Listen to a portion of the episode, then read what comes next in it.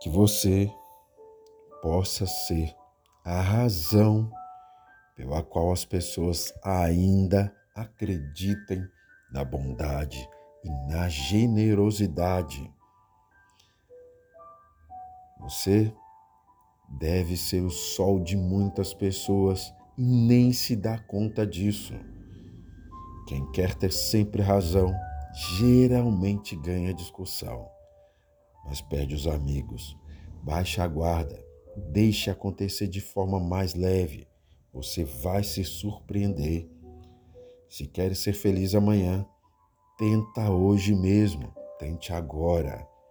Agir é fazer planos e realizá-los, é avaliar suas ações e atitudes, é corrigi-las se for preciso, é pedir perdão se você magoou mesmo, que involuntariamente, é traçar metas e alcançá-las, é seguir caminhos ou trilhas, é recomeçar sempre de novo.